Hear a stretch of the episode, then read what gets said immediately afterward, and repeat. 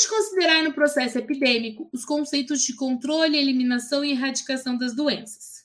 No Guia de Vigilância em Saúde 2021, a OPAS, Organização Pan-Americana de Saúde, em abril de 2015, declarou a região das Américas livre de sarampo, esquistossomose, rubéola e zika. Isso daqui você precisa decorar. A OPAS, em 2021, declarou a região das Américas livre de rubéola.